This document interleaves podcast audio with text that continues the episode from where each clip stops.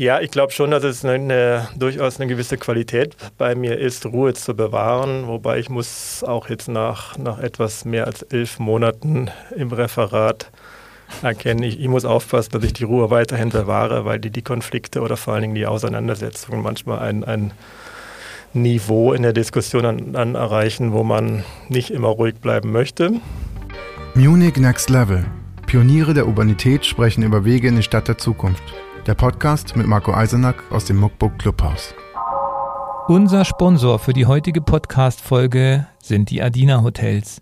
Mit voll ausgestatteten Studios, Frühstücksbuffet, Pool, Sauna und Room-Service bietet die australische Hotelmarke die perfekte Unterkunft für den nächsten Städtetrip oder den kommenden Business-Trip. Denn die Zimmer haben einen großzügigen Wohn- und Arbeitsbereich, bei dem man sich auch unterwegs wie zu Hause fühlen kann. Mehr Infos und den Link zum Hotel findet ihr in den Show Notes. Und ich begrüße euch zu einer weiteren Runde in unserem Inspirationsgesprächen über München, über die Stadt der Zukunft, über eine Stadt im Wandel. Unter dem Motto Munich Next Level beschäftigen wir uns hier mit den Menschen, die in München die Stadt ins nächste Level bringen sollen. Stadtmacher, Stadtbeweger, Stadtvisionäre. Und heute haben wir mit Georg Dunkel einen echten Stadtmacher dabei, nämlich ähm, einen Verwaltungschef, den Leiter des Referats für Mobilität in München. Er ist jung und kurz im Amt, ein gutes Jahr, ein knappes Jahr. Ein knappes Jahr und ähm, von daher na, natürlich noch vollgepackt mit Visionen und noch nicht von zermahlen von den Mühlen der Verwaltung, obwohl er dort seit seinem Studium eigentlich äh, tätig ist, nämlich äh, tatsächlich auch im Planungsreferat und äh, jetzt eben des, der Chef des neu geschaffenen Mobilitätsreferates. Und das kann man ja vergleichen mit einem, wie heißt es immer im Wochenanzeiger, äh, der, der Verkehrsminister unserer Stadt. Und da gibt es natürlich einiges zu tun, gerade wenn wir Glasgow und Klima und die ganzen Themen im Blick haben, ist der Verkehrssektor natürlich einer der Bereiche, auf den alle schauen und natürlich der Bereich, der alle Münchner täglich mindestens einmal aufregt. Und darum freuen wir uns sehr, dass wir heute hier äh, über die Zukunftsfähigkeit dieses Bereiches reden und dass der Georg Dunkel zu Gast ist. Herzlich willkommen, hallo. Hallo.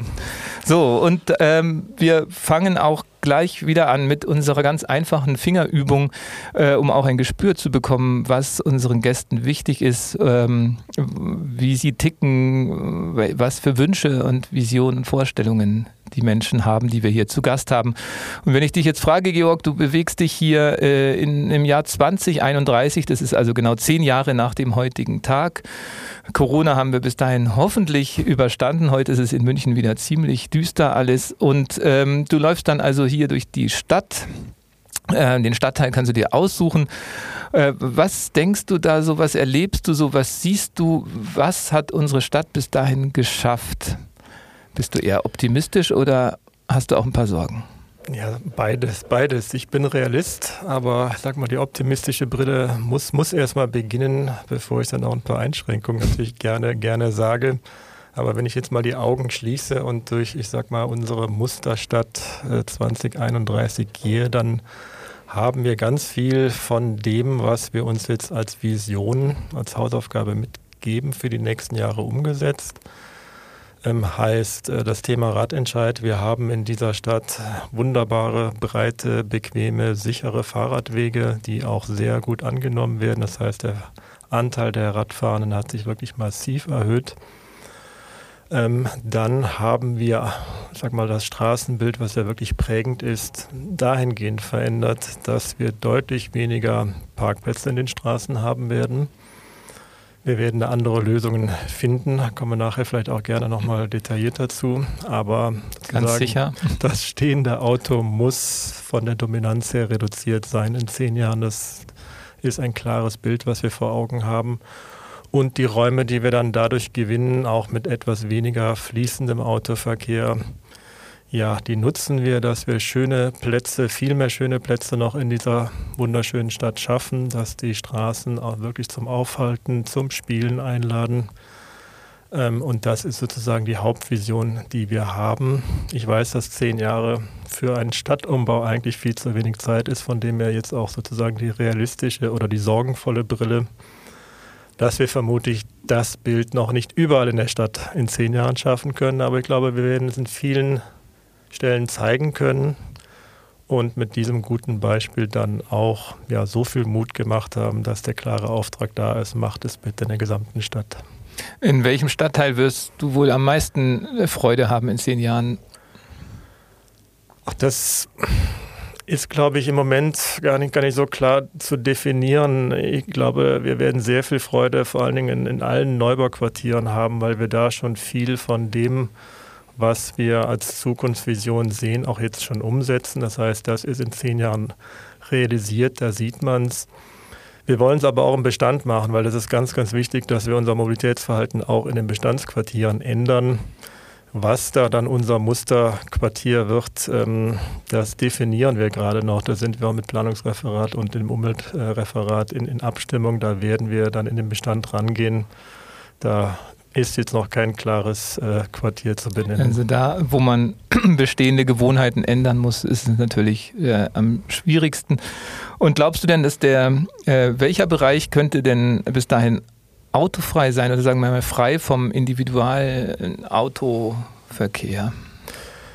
In jedem Fall der, der Bereich der, der Altstadt, also innerhalb des Altstadtrings. Wobei ich bin gar nicht so der, der wahre Freund dieses Begriffs autofrei, weil wir werden auch dort weiterhin Bewohnerinnen und Bewohner haben, die aus verschiedensten Gründen immer mal wieder auch mit einem Pkw, wie auch immer der in zehn Jahren aussieht, ihre Wohnung erreichen wollen. Auch der ein oder andere Arbeitsplatz muss mit einem Auto erreichbar sein, genauso Arztpraxen und, und Geschäfte. Das heißt, komplett autofrei wird es vermutlich gar keine Zonen geben. Selbst unsere Fußgängerzone ist ja nicht wirklich autofrei, wenn man den ganzen Lieferverkehr sieht. Aber dass sozusagen der normale Kunde für so ein Quartier, wie jetzt die, die Altstadt, dass der nur noch in, in Parkhäusern parken wird können, das ist ein klares Ziel, was wir haben, an dem wir auch beginnen, gerade in, in der Umsetzung zu arbeiten. Und das, glaube ich, können wir in den nächsten zehn Jahren vielleicht sogar auch schon schneller für den Altstadtring erreichen.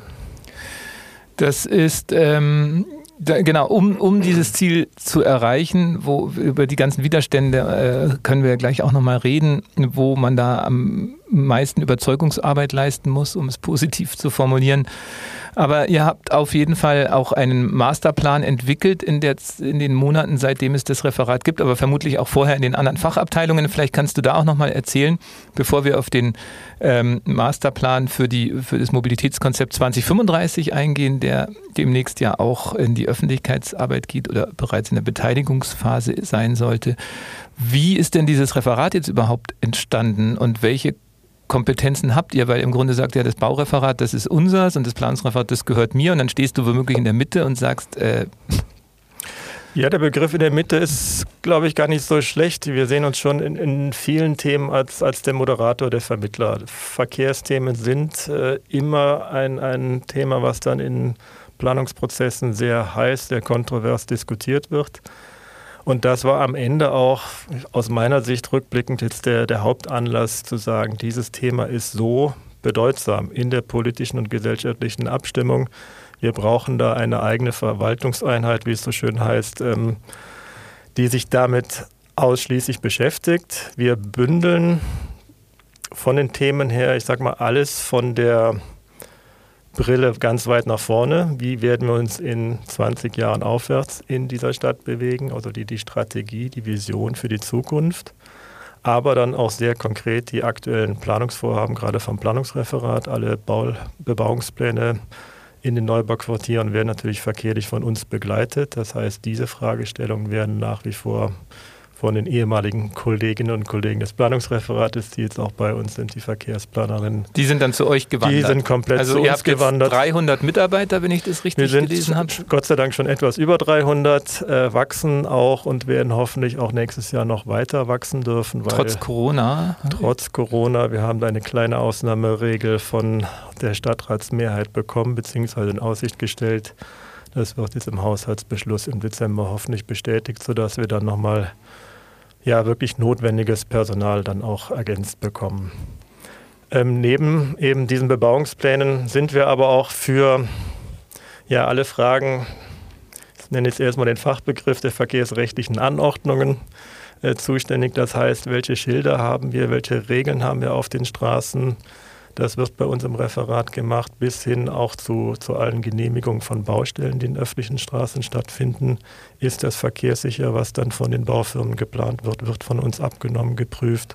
Ach Gott, das ist ja ähm, wahrscheinlich eher ein langweiligerer Job. Naja, wenn man aktuell durch die Innenstadt geht und die ganzen Baustellen sieht, ist es ein wichtiger ein, ist es. Ein ja. sehr wichtiger und ähm, ich finde, es ist auch gar nicht, gar nicht so langweilig, weil auch da können wir im Kleinen, gerade was den Fuß- und Radverkehr angeht, schon viel besser machen, als wir es in der Vergangenheit gemacht haben. Ich glaube, das sieht man auch schon, äh, wenn man sich viele Baustellen anschaut. Früher war es eigentlich gang und gäbe, dass äh, das Schild Fahrradfahrer absteigen bei Baustellenmarkierungen bzw. den Schildern da stand. Das sehen wir eigentlich nicht mehr in der Stadt, nur noch im absoluten Ausnahmefall. Also wir versuchen immer auch eine Radelspur zu integrieren. Also die, gerade die Fernwärmeleitung Schwanthaler genau. Straße, das wahrscheinlich auch Ihrem Referat zu verdanken, dass der Radverkehr weiter Platz, eine Spur hatte.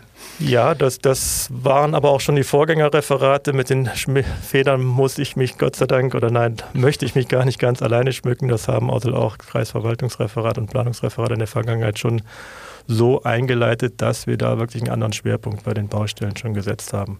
Und das äh, ist von dem her auch wichtig, sozusagen im Hier und Jetzt schon zu zeigen. Das hat eine ganz andere Bedeutung als früher. Ähm, und das dann aber auch zu überführen in die konkreten Planungsprojekte, dass es dann da natürlich auch Standard ist. Und von den 300, wie viel beschäftigen sich dann da mit Zukunft und wie viel nur mit Abarbeitung von Alltagsanträgen? Das ist kein Abarbeiten, das klingt mir viel zu negativ. Ähm, ja, wir haben als, als dritte etwas kleinere Einheit, ähm, also das sind die beiden Geschäftsbereiche Strategie und äh, unser Bezirks- und Verkehrsmanagement. In dem Geschäftsbereich 2 haben wir noch die ähm, übergeordnete Stabseinheit direkt der Referatsleitung angesiedelt, die sich mit Kommunikation und Öffentlichkeitsarbeit äh, beschäftigt. Das ist auch ein sehr wichtiges Thema, dass wir eben gut erklären, warum wir was in dieser Stadt machen, auch Werbung für die notwendige Verkehrswende da unterstützen können. Ähm, aber jetzt die beiden Hauptthemen, die wir eben angesprochen hatten, Strategie, sind so etwa 70, 80 Personen, die, die da beschäftigt sind. Und der Großteil des Referates ist im Geschäftsbereich 2, der sich mit den konkreten Bebauungsplänen, aber dann auch, wie eben geschildert, mit den zu treffenden Anordnungen und Regeln des Straßenraums beschäftigt. Kommunikation haben, habt ihr gerade schon äh, angesprochen oder ist äh, in eurem Referat äh, ein wichtiger Punkt und ich tatsächlich war das auch die, einer der ersten Punkte, als man über dich ein bisschen was wissen wollte. Warum habt ihr euch jetzt für Georg Dunkel äh, entschieden? Es gab ja über 30 Bewerber und ähm, fünf waren dann im Finalen, der, im Finale und das liest sich äh, wirklich auch wie bei Deutschland sucht den super Mobilitätsmacher. Ähm, und am Schluss hat es der Einzige gemacht, der aus der Verwaltung kam. Und dann denkt man natürlich, okay, ist das jetzt quasi vorher abgemacht gewesen? Aber ich denke, äh, wenn man mit den äh, Stadträten gesprochen hat, war ein herausragendes Merkmal äh, zum einen diese vermittelnde, besonnene Art, der empathischen Art, glaube ich, auch im Umgang mit allen Mobilitätsnutzern und zum anderen aber auch dieses Bewusstsein für Kommunikation. Und man sieht schon auf der Website, die heißt jetzt auch nicht Referat für Mobilität, sondern wie heißt es? München unterwegs. Münchenunterwegs.de ist genau. also die Website, der Auftritt des Mobilitätsreferats. Ähm, ist das tatsächlich auch an, an, diesen Dingen spürbar, äh, dass du anders an das Thema rangehst als äh, vielleicht ein andere Referate? Ich weiß nicht, ob es damit so viel anders ist, aber wir haben schon, schon lange gemerkt, das war auch schon vor, vor Referatsgründung, dass, dass wir hier anders ähm, die, die Menschen mitnehmen müssen in den Prozessen. Von dem her ist diese Kampagne München gescheit mobil, die es in der Vergangenheit gab, weiterentwickelt worden. Da ist München unterwegs draus entstanden.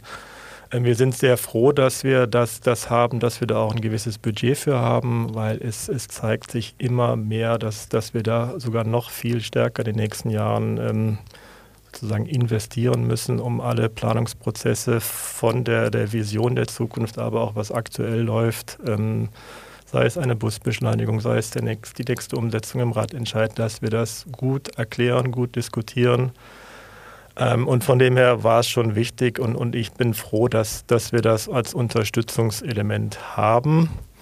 Ähm, zu, zur Ruhe, die du eben an, angesprochen hast ähm, und vielleicht auch zum, zum Auswahlverfahren. Zum einen, es war auch noch ein anderer Kollege aus der Stadtverwaltung dabei. Wir waren sozusagen zu zweit dann in der Endauswahl. Ah, okay, dann stand da was Falsches ähm, in der Süddeutschen. Gar, gar kein Problem.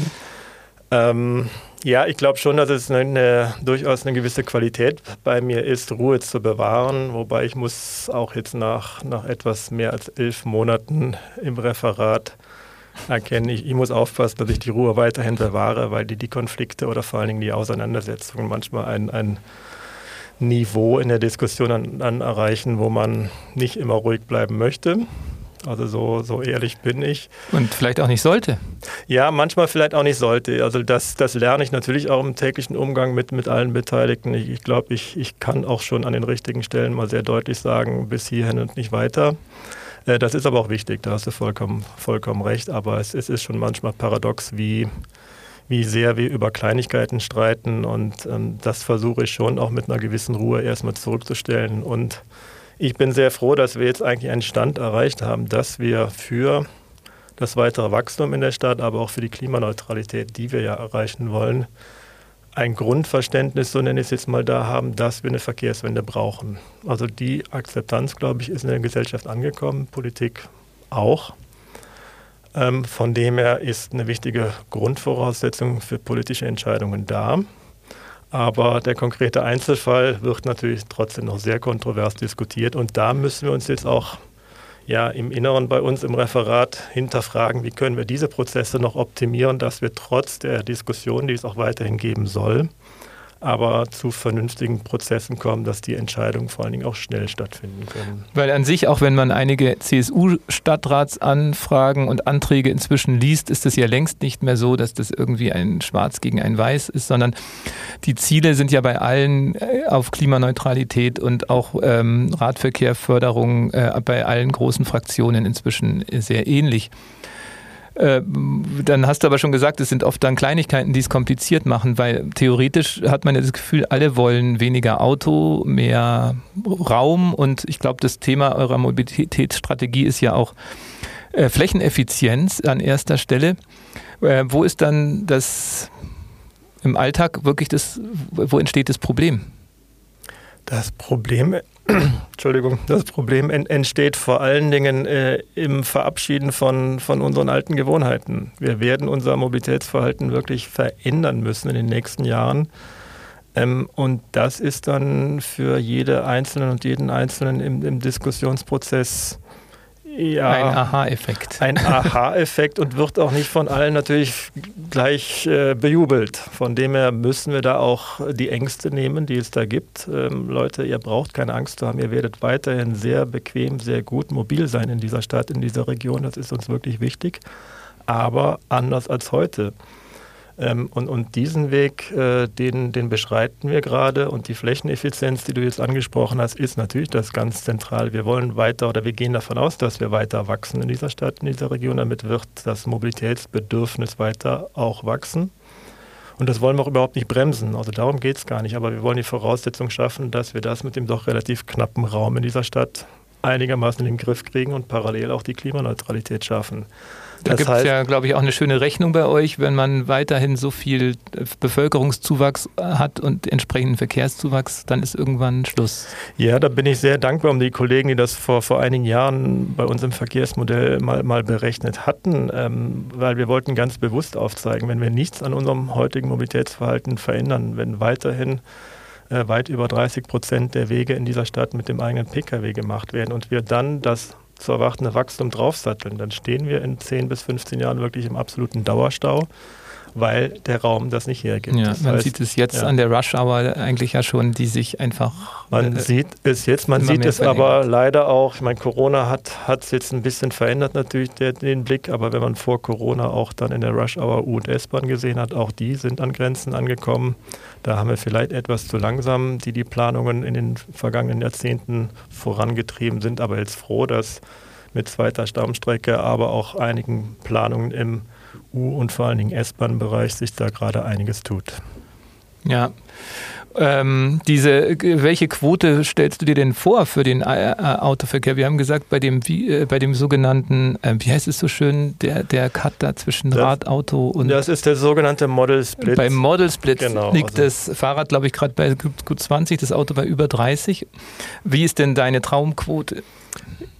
Ähm, wir haben erstmal ein klares Ziel und ich glaube, das kommt auch meiner Traumquote schon sehr nah, dass wir 2025, das ist verdammt ambitioniert, das bis dahin zu erreichen, den, den mhm. Stadtratsauftrag haben dass 80 Prozent der Wege in der Stadt mit dem sogenannten Umweltverbund oder mit emissionsfreien Fahrzeugen zurückgelegt werden. Das heißt, jetzt müssen wir mal schauen, wie die weitere Elektrifizierung im Autoverkehr zunimmt. Das wird dann auch Achso, dann zählen die äh, Die e zählen da schon mit, wobei man muss dann schon sagen, wir sind heute, wenn man den Umweltverbund, das ist also der öffentliche Verkehr, der Fuß- und der Radverkehr zusammenzieht, sind wir bei etwa 66, 67 Prozent heute.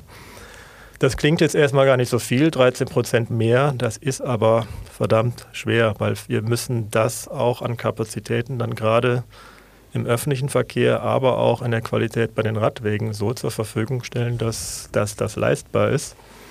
Ähm, und von dem her bin ich auch so dahinterher, dass wir jetzt trotz der schwierigen Finanzsituation, die wir haben, jetzt die Schritte einleiten, um weitere Projekte im Trambahnbereich, aber auch im U-Bahn-Bereich umzusetzen damit die dann in zehn Jahren auch wirklich realisiert sein können. Und parallel müssen wir jetzt auch das Thema Busbeschleunigung schauen, dass wir mehr Busspuren in dieser Stadt haben, um die Übergangszeit wirklich zu schaffen und auch damit schon den, den Wechsel zum öffentlichen Verkehr wirklich auch gestalten zu können. Das ist, glaube ich, auch für jeden einsichtig, dass das eine sehr schnelle, effektive Maßnahme ist, um die Leute schnell von A nach B zu bringen. Und auch mit Blick auf die ganzen Themen äh, künstliche Intelligenz und autonomes Fahren. Natürlich der Bus plötzlich der, neue Hidden Champion ist in vielen äh, Expertenmeinungen. Was dann durchaus ja in der Diskussion ist äh, bei, auch bei vielen Experten, ob denn der Ausbau von schienengebundenen Verkehrsmitteln, äh, die so lange Planung brauchen und so teuer sind, denn noch so sinnvoll erscheinen. Meiner Meinung nach ja, da brauchen wir schon beides. Wir brauchen in einer so dichten Stadt und dichten Stadtregion ein, ein hochleistungsfähiges, effizientes Massenverkehrsmittel, das heißt U- und S-Bahn, aber auch die Trambahn steht für mich überhaupt nicht zur Disposition. Wenn man jetzt das autonome Fahren und die Weiterentwicklung auch der künstlichen Intelligenz, die du angesprochen hast, ähm, weiter denkt, glaube ich, dann wird sich vor allem der, der, Busverkehr verändern. Es wird vielleicht auch nicht mehr nur, oder nein, das vielleicht streichen wir, es wird nicht mehr nur den, den Bus geben, den wir heute kennen. Es wird Busse verschiedenster Größenordnung geben, ähm, die dann für unterschiedliche Zwecke zur Verfügung stehen und dann von Fahrgästen im Kleinen, aber im Großen genutzt werden und das ÖV-System, so wie wir es heute kennen, dann grundlegend ergänzen ähm, und damit aber dann wirklich auch, glaube ich, wirklich den, den Schlüssel uns, uns geben, die Anteile, die wir im öffentlichen Verkehr steigern müssen, steigern zu können.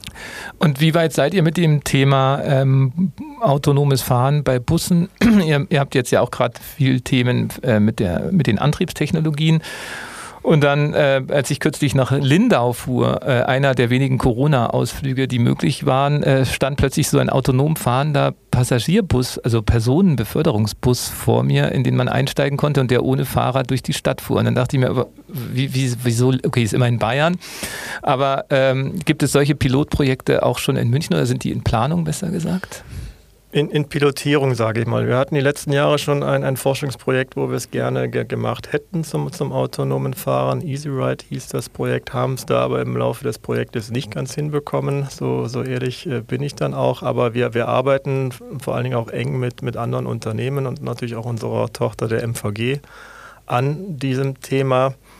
Ähm, jetzt anlässlich der IAA Mobility ist auch ein, ein Bus autonom, ein kleiner Bus äh, von der DB ähm, hier auch durch die Brenner Straße ein paar Tage gefahren, wurde mal ausprobiert.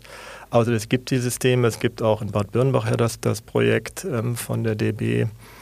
Ähm, aber da wird, glaube ich, noch ganz viel kommen die nächsten Jahre. Viele Städte zeigen es schon. Noch ist die Geschwindigkeit, ich sage mal, überschaubar, was, was diese autonomen äh, Systeme fahren. Ähm, aber perspektivisch, wenn man jetzt mal wirklich nochmal den Blick zehn Jahre weiter denkt, ist das, glaube ich, wirklich das System, was uns dann vor allen Dingen in, in den Stadtrandquartieren ähm, den absoluten Schlüssel geben wird, dass ich dann von der U- oder S-Bahn-Station abgeholt werde, mit diesem System dann in meine Wohnstraße transportiert werde. Alleine mit mehreren zusammen, auch mit Gepäck, alles ist da, glaube ich, denkbar und möglich. Ähm, und der Riesenvorteil, den wir eben da haben, ist, dass es dann auch von den Betriebskosten her irgendwann eben ohne Fahrerin oder Fahrer dann sich auch rechnen kann, diese Systeme in der Stadt unterwegs zu haben. Wenn wir das alles mit ähm, Fahrerinnen und Fahrern machen würden, wäre es zwar schön, wünschenswert für uns, das hätten wir gerne heute schon, aber es wäre nicht zu finanzieren mit den derzeitigen Rahmenbedingungen, die wir im öffentlichen Verkehr haben. Mhm. Ja, ist sicher spannend, was auch für Geschäftsmodelle da entstehen. Und äh, IAA hast du gerade angesprochen. Mit welchem Gefühl blickst du denn zurück auf die IAA, die ja eigentlich für dich eine tolle Chance war, auch das ganze Thema Mobilität ins Zentrum der Stadtdebatten zu bringen? Also vielleicht auch mit einem positiv, eigentlich, zumindest sagen wir mit einem inhaltlichen äh, Thema in den Fokus zu bringen.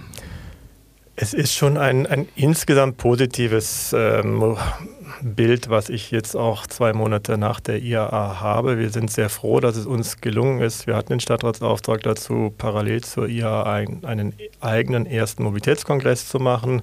Dort haben wir unsere Strategie auch vorgestellt.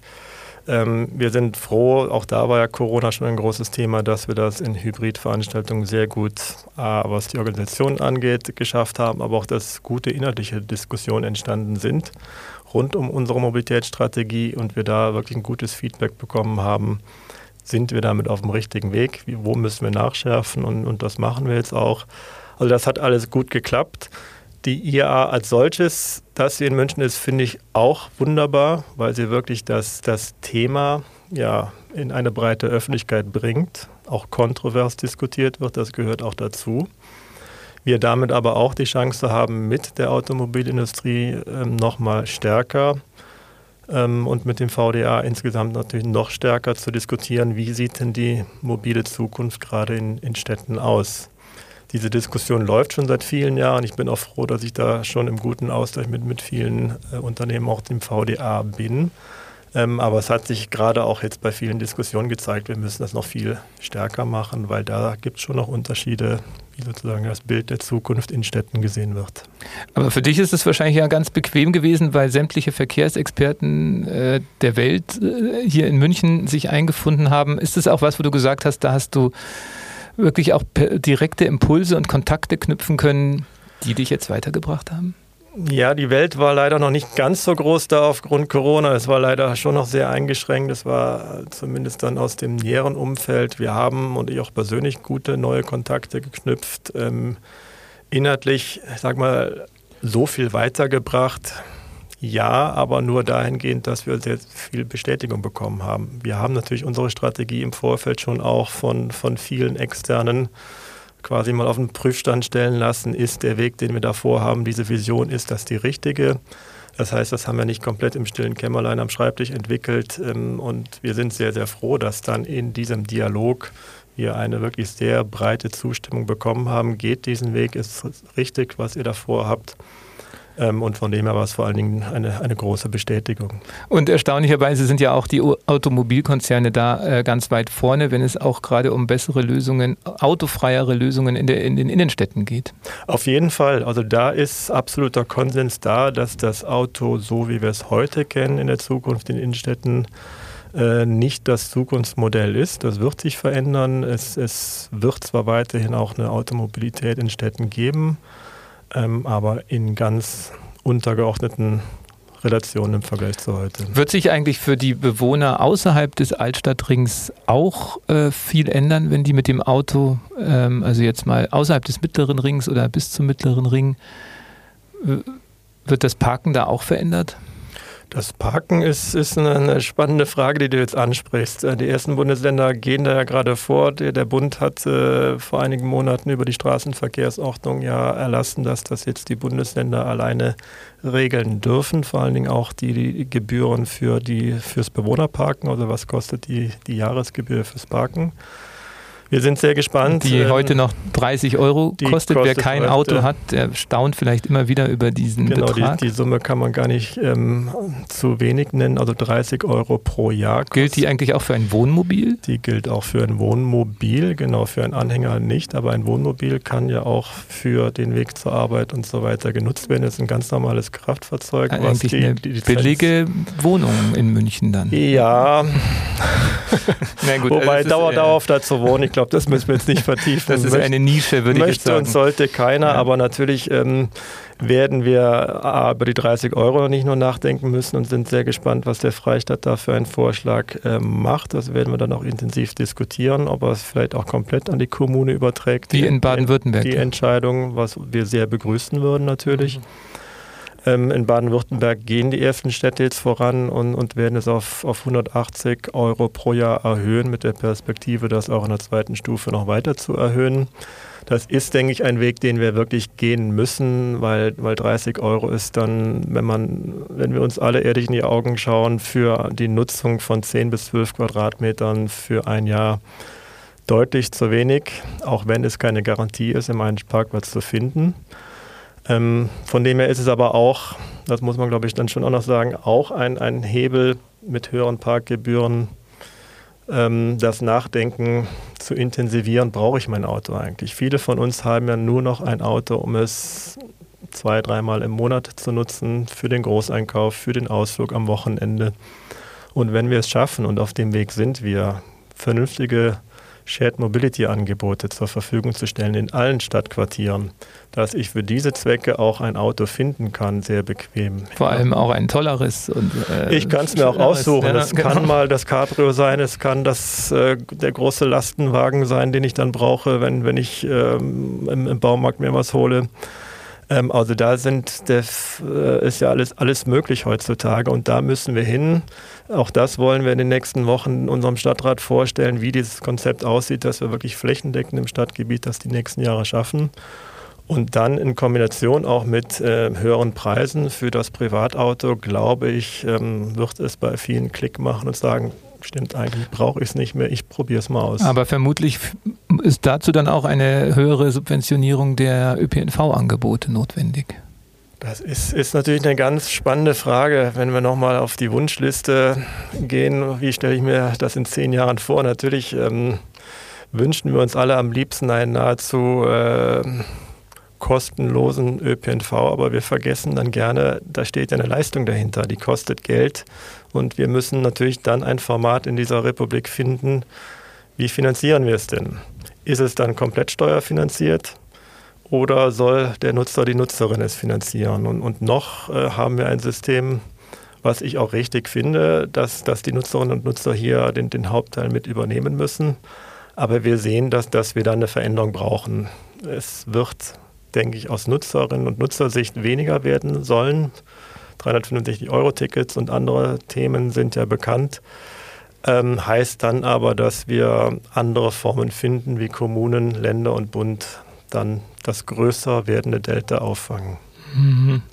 Aber für den Verbraucher, wenn wir in die, auch in die Kommunikation nochmal blicken, ist das natürlich auch was, wo die, wo ich dann nicht in den Wochen nicht auf ihrem Schreibtisch, an ihrem Schreibtisch sitzen möchte, wenn die Pläne mit der erhöhten äh, Anwohnerparkgebühr äh, dann konkret werden, weil natürlich dann die, ähnlich wie bei der City Maut, ja auch die soziale Frage ganz schnell in den Fokus gerät und deshalb ist auch die Diskussion mit dem öffentlichen Nahverkehr ja vielleicht auch wirklich der Rettungsanker.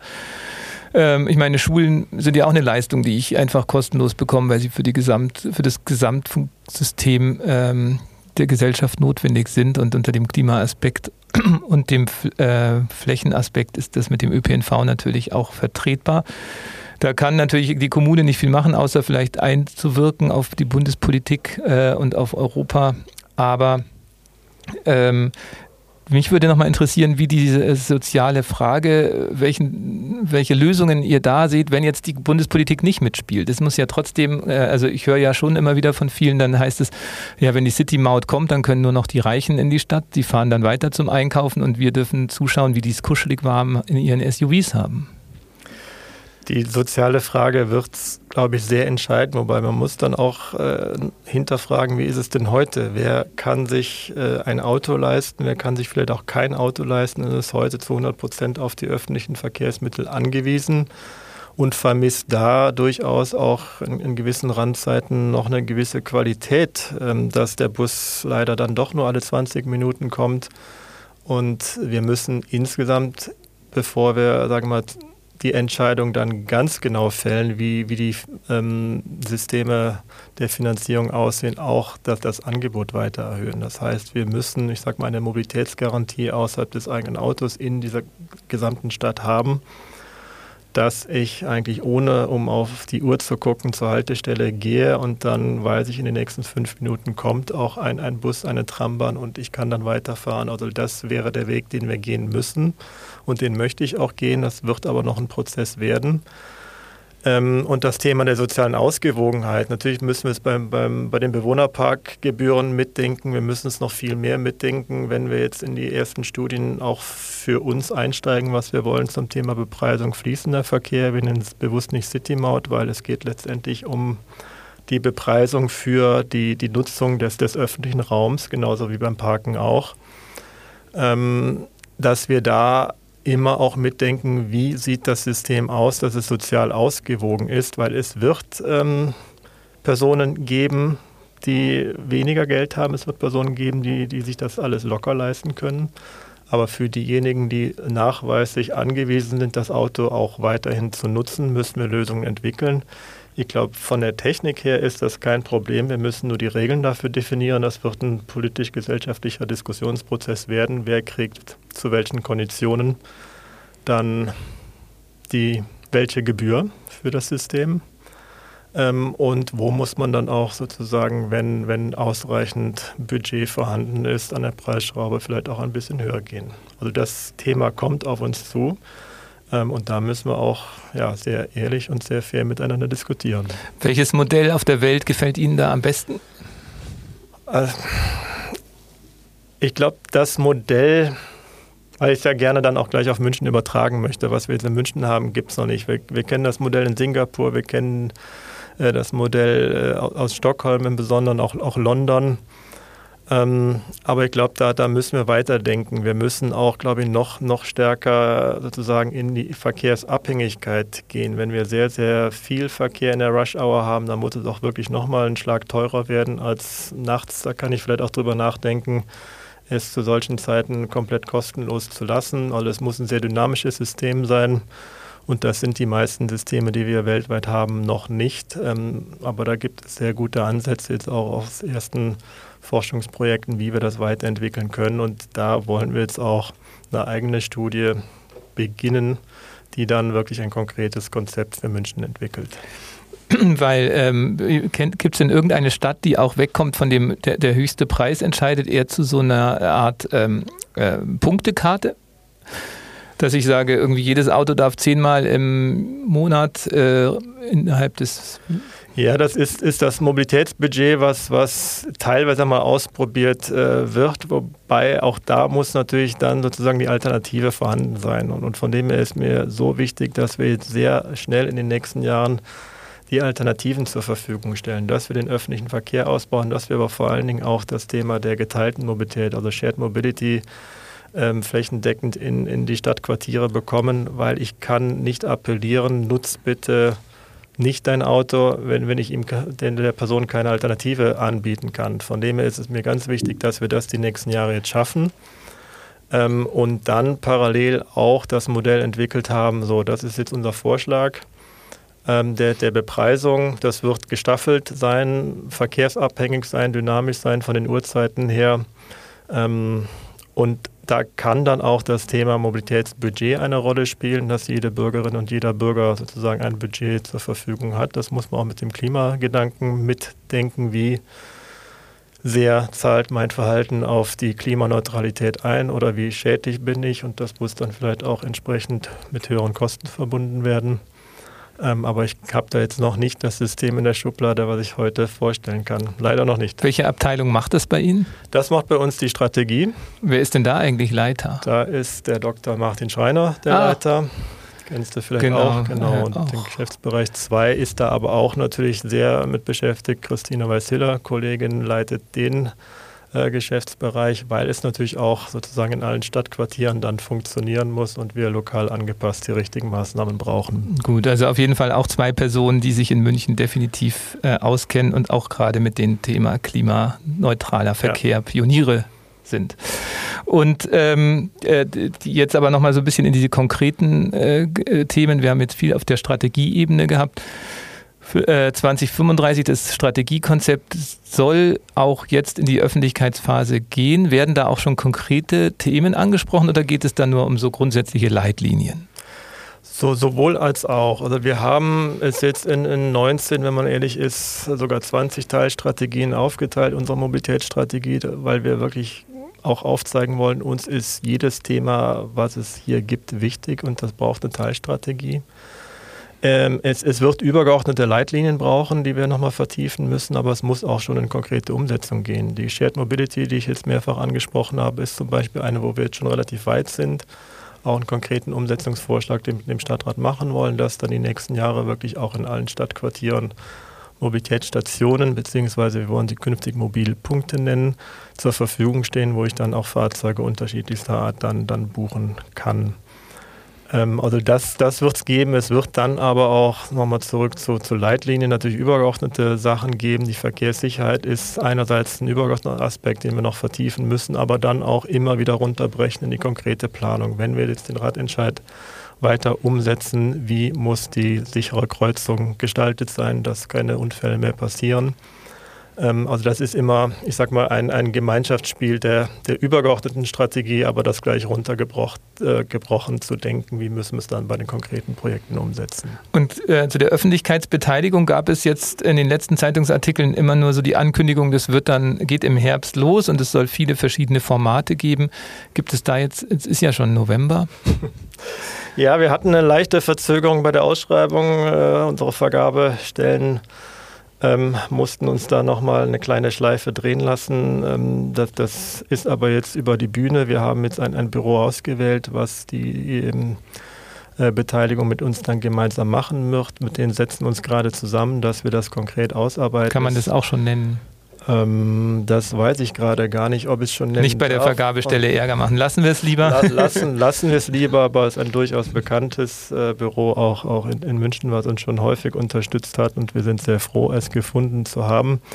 Wir werden mit äh, der Agentur jetzt gemeinsam äh, den weiteren Zeitplan festlegen. Vermutlich werden wir so richtig erst Anfang nächsten Jahres starten. Ähm, und dann aber wirklich für alle Stakeholder, wie es auf Neudeutsch also schön heißt, äh, die geeigneten Formate finden, dass wir eben die, die Wirtschaft mit im Prozess haben, die Bürgerinnen und Bürger mit im Prozess haben. Viele Verbände brauchen wir. Ähm, also die Formate werden jetzt konkret ausgearbeitet ähm, und dann wird es dann im ersten Halbjahr nächstes Jahr viele Veranstaltungen dazu geben. Auch, auch digital ist vermutlich wegen Corona. Haben Sie darauf schon, hast du darauf schon reagiert? Ja, darauf reagieren wir ständig. Wir sind sehr froh, dass wir da jetzt schon gute Erfahrungen gemacht haben in der Corona-Zeit, weil wir auch die Radentscheid-Projekte immer öffentlich jetzt vorstellen und da als neues Referat mussten wir gleich voll digital starten. Das haben wir dann auch mit einem anderen Büro äh, sehr gut gemacht, ähm, gute Erfahrungen gesammelt. Ähm, das werden wir dann je nach Zeit sozusagen ent entscheiden. Wir hatten jetzt vor einigen Wochen ja eher die Hoffnung, es, es geht bald zu Ende. Gerade geht es massiv wieder nach oben. Ähm, das müssen wir dann sehen. Vermutlich wird es mindestens hybrid, wenn nicht sogar dann leider wieder voll digitale Veranstaltungen auch geben müssen. Aber ja, also über die klassische Veranstaltung hinaus natürlich auch die Möglichkeit, uns, uns dann zu schreiben auf verschiedene Kanäle, ähm, weil auch ich sag mal, der große Vorteil der Online-Formate ist ja auch, dass ich mir dann die Information auch Tage später nochmal anschauen kann und dann das Feedback dann per Mail oder per Chat uns schicken kann. Sehr gut. Ich, und jetzt nochmal so konkret, haben wir jetzt noch nicht so viel gehabt. Das konkrete Thema, was mir noch mitgegeben wurde für das Gespräch mit dir, dass man gesagt hat, frag doch mal, wie es mit dem Boulevard Sonnenstraße weitergeht. Ist ja auch von manchen ein Lieblingsthema. Und da wir ja am äh, Thomas Wimmering ist es jetzt ja gut vorangegangen mit einer Verringerung der Spuren. Wie sieht es denn da in euren Planungen aus? Ich wäre schon gerne weiter. Ähm, aber es ist wie so vieles hochkomplex, auch, auch die, die Sonnenstraße. Ähm, wir, wir steigen jetzt bald ein in eine sogenannte verkehrstechnische Untersuchung, wo wir mal genau darlegen wollen, welche Verkehre müssen da auch in Zukunft noch, noch fahren, wie viele Spuren werden wir dann auch für den Autoverkehr dort noch brauchen. Das ist sozusagen die Grundlage. Es hängt dann auch natürlich mit dem Altstadtradelring insgesamt zusammen, der uns gerade auch in der, der Frauenstraße, also im Bereich Viktualienmarkt, eine massive Veränderung bringen wird. Das heißt, der Altstadtring, so wie wir ihn heute aus Sicht vieler Autofahrerinnen und Autofahrer kennen, den werde ich dann wohl nicht mehr in beide Richtungen am mhm, Bereich Viktualienmarkt nutzen können. Das heißt, da es passt nicht rein. Wir brauchen dann eine Einbahnstraße, aber das hat natürlich dann auch Auswirkungen, je nachdem, wie ich die Einbahnstraße mache auf die Fraunhofer Straße, aber auch auf eine Sonnenstraße. Das müssen wir sehr sorgfältig jetzt analysieren. Das, das gehen wir gerade an und das wird dann die Voraussetzung sein, dass wir dann wissen, so viel Platz brauchen wir noch für den Verkehr, den wir insgesamt über die Sonnenstraße abwickeln wollen. Dann werden wir natürlich auch im, im Dialog mit ähm, den Geschäftstreibenden ähm, abstimmen, wie viel Lieferzonen braucht es in, in so einer Straße, wo können wir die gut unterbringen. Ähm, mit der MVG sind wir im, Austausch. Wann steht ohnehin eine Sanierung der, der Gleise mal wieder an, dass man vielleicht so eine Baustelle dann auch ähm, gemeinschaftlich angehen kann, sodass man da schon noch einige Jahre jetzt insgesamt braucht, bis es wirklich an eine Umsetzung für so ein Projekt geht. Und es ist städtebaulich ja sehr, sehr wertvoll, der Raum. Ich würde es dann auch nicht sozusagen als als Ingenieur oder mit Ingenieurinnen und Ingenieuren zusammen entscheiden, sondern hier sollen auch Leute ran, ähm, die uns gute kreative Vorschläge machen, was ist fürs Stadtbild das Beste. Das heißt, Obwohl also, du ja auch Raumplanung studiert hast. Ne, ich habe Bauingenieurwesen studiert, vertiefe Richtung Verkehr und Raumplanung. Klar, ein bisschen was kann ich da schon auch, aber ähm, ich maße mir jetzt nicht an, sozusagen für die Stadtgestalt der Hüter zu werden. Da haben wir durchaus bessere Kolleginnen und Kollegen in, in der Stadtverwaltung, die das dann auch mit ihrer Kompetenz begleiten, sodass ich da auch denke, da wird es eine Art Wettbewerb geben müssen. Was sind die, die Bilder, die wir in dieser Straße dann haben wollen? Aber erstmal müssen wir jetzt erst die, die verkehrlichen Funktionen definieren und auch den Spielraum ja ausloten, wie sehr können wir es reduzieren, was das Kfz-Verkehrsaufkommen angeht. Weil viele sagen ja, wenn die Frauen, nee, wie heißt die, am Viktualienmarkt ist der ja auch nur einspurig, genau. äh, der Ring, wieso kann er dann an der Sonnenstraße nicht einspurig sein? Es sind das ist ja, weil, weil ein Ring ja schon noch eine gewisse Funktion hat. Also wenn wir in der Frauenstraße am, am Viktualienmarkt die Einspurigkeit dann, dann machen, die Gegenrichtung werde ich auf einer anderen Straße abwickeln müssen. Das wird dann in, in Teilen die Isar-Parallele sein und irgendwo muss ich aber auch wieder Richtung Ring kommen, wenn ich zumindest ähm, innerstädtisch mein, mein Ziel auch erreichen möchte. Aber wir müssen natürlich insgesamt schauen, wie kann ich die Verkehre, und da spielen dann auch die Themen, die wir eben schon mal hatten, Bepreisung zum Beispiel, eine Rolle insgesamt so reduzieren, dass das Aufkommen ja so gering in Anführungszeichen wird, dass es mit wenig Spuren auskommt. Ähm, aber das ist ein Prozess, den wir auch nicht übers Knie brechen können, weil wenn ich äh, große Einfallstraßen noch habe, die dann auf, auf so einen Ring treffen, und solange dort sozusagen das Aufkommen nicht reduziert ist, dann ist es auch ein bisschen paradox, wenn wir jetzt an einer Stelle es schon massiv zurückbauen und dann an einer anderen Stelle einen massiven Stau produzieren. Das ja, muss im ja. Einklang mit vielen anderen Prozessen. Passieren. Wobei Stau auch eine Maßnahme ist, um den Spaß am Auto zu verderben. Es ist eine Maßnahme, um den Spaß zu verderben, aber solange wir noch viele Verbrenner haben, ist es auch eine Maßnahme, wo wir ein bisschen aufpassen müssen, was kommt hinten aus den, aus den oh, Autos oh, ja, raus, was das Thema Luftreinhaltung ist, wobei perspektivisch mit der Elektromobilität wird zumindest das Problem weniger. Ähm, aber klar, man muss auch insgesamt schauen, wie kann ich, was jetzt sozusagen die Attraktivität angeht, Fuß- und Radverkehr, aber auch den öffentlichen Verkehr, wie kann ich die so beschleunigen und dass es vielleicht auch beim Auto mal ein bisschen langsamer sein muss, ähm, das, das spielt da auch eine Rolle. Sehr gut. Also auf jeden Fall die äh, Gärtnerplatzbewohner, die jetzt äh, gleich Schreck bekommen haben, als sie gehört haben, dass die äh, Frauenstraße einspurig wird, die brauchen keine Angst haben, das wird dann weiter nach außen verlagert. Die, weil diese Wohnviertel, das Gärtnerplatzviertel und das Westend sind ja auch im Gespräch für so, sogenannte Superblock-Quartiere. Ist das auch was, wo du dahinter stehst? Ähm, ich weiß immer nicht genau, wo das herkommt und wie gut es bei euch ankommt im Referat.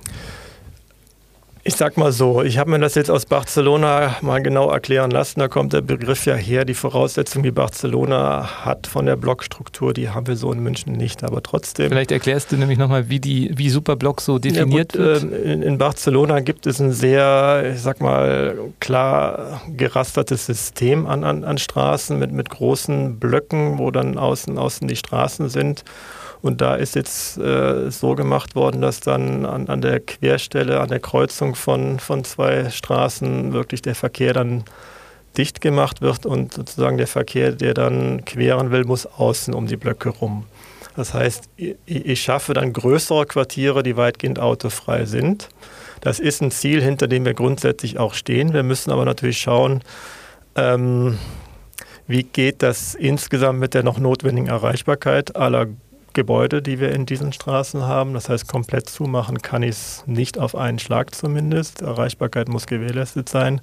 Wie schaffe ich es, solange wir noch relativ viele Autos in der Stadt haben, das Abstellen der Autos zu organisieren? Es wird nicht nur über den Preis gehen, wir müssen vielleicht auch nochmal über ähm, zumindest eine andere Nutzung bestehender Garagen nachdenken, dass da die Auslastung gesteigert werden kann, stärkere Wechselnutzung von, von Bewohnern und Beschäftigten auf der einen Seite, aber vielleicht muss man auch an geeigneten Stellen nochmal über neue Quartiersgaragen nachdenken, dass ich dann die Autos raus aus der Straße in die Quartiersgarage schaffe. Und dann sind auch die Voraussetzungen da, dass wir, Schwanthaler Höhe, denke ich, wird äh, ein Quartier werden, wo wir uns das genauer anschauen, auch das südliche Bahnhofsviertel, ähm, wie ich den Verkehr in einzelnen Straßen komplett rausnehmen kann und nur noch wirklich die, die notwendige Erschließung der, der Gebäude dann gewährleisten muss. Ähm, da sind wir sehr froh, dass wir auch von, von vielen bürgerschaftlichen Initiativen gute Vorschläge bekommen. Auch jetzt rund um unseren Mobilitätskongress ist da ja zumindest ein bisschen was schon mal ausprobiert worden. Das war noch ein bisschen wenig, wenn ich ehrlich bin. Lag auch von lag nicht an den Initiativen. Lag überhaupt nicht an den Initiativen und den Eindruck, äh, bitte äh, nicht, nicht glauben. Im Gegenteil, aus Sicht der Initiativen lag es natürlich nur an der Verwaltung, wobei die Verwaltung hatte viel zu wenig Zeit, um die rechtlichen und politischen Voraussetzungen zu schaffen, um mehr zu machen. Wir, wir sind schon noch an Recht und Gesetz gebunden und um mehr zu machen, braucht man einen klaren politischen Auftrag. Das heißt, ein Konzept muss dann auch gewisse Gremien durchlaufen. Das wollen wir in zwei Jahren deutlich besser machen, wenn die IAA Mobility wiederkommt und wir Dinge im Straßenraum auch zeigen wollen, also da haben wir viel gelernt, die Initiativen, aber auch wir und hoffen, das in zwei Jahren deutlich besser zu machen. Gibt es auf eurer Website da noch eigentlich ein, ein, ein Resümee dieser Verkehrsversuche? Das ist eine gute Frage. Auf der Webseite ist, glaube ich, noch kein Resümee eingestellt. Wir, wir schreiben gerade oder finalisieren die, die Beschlussvorlage.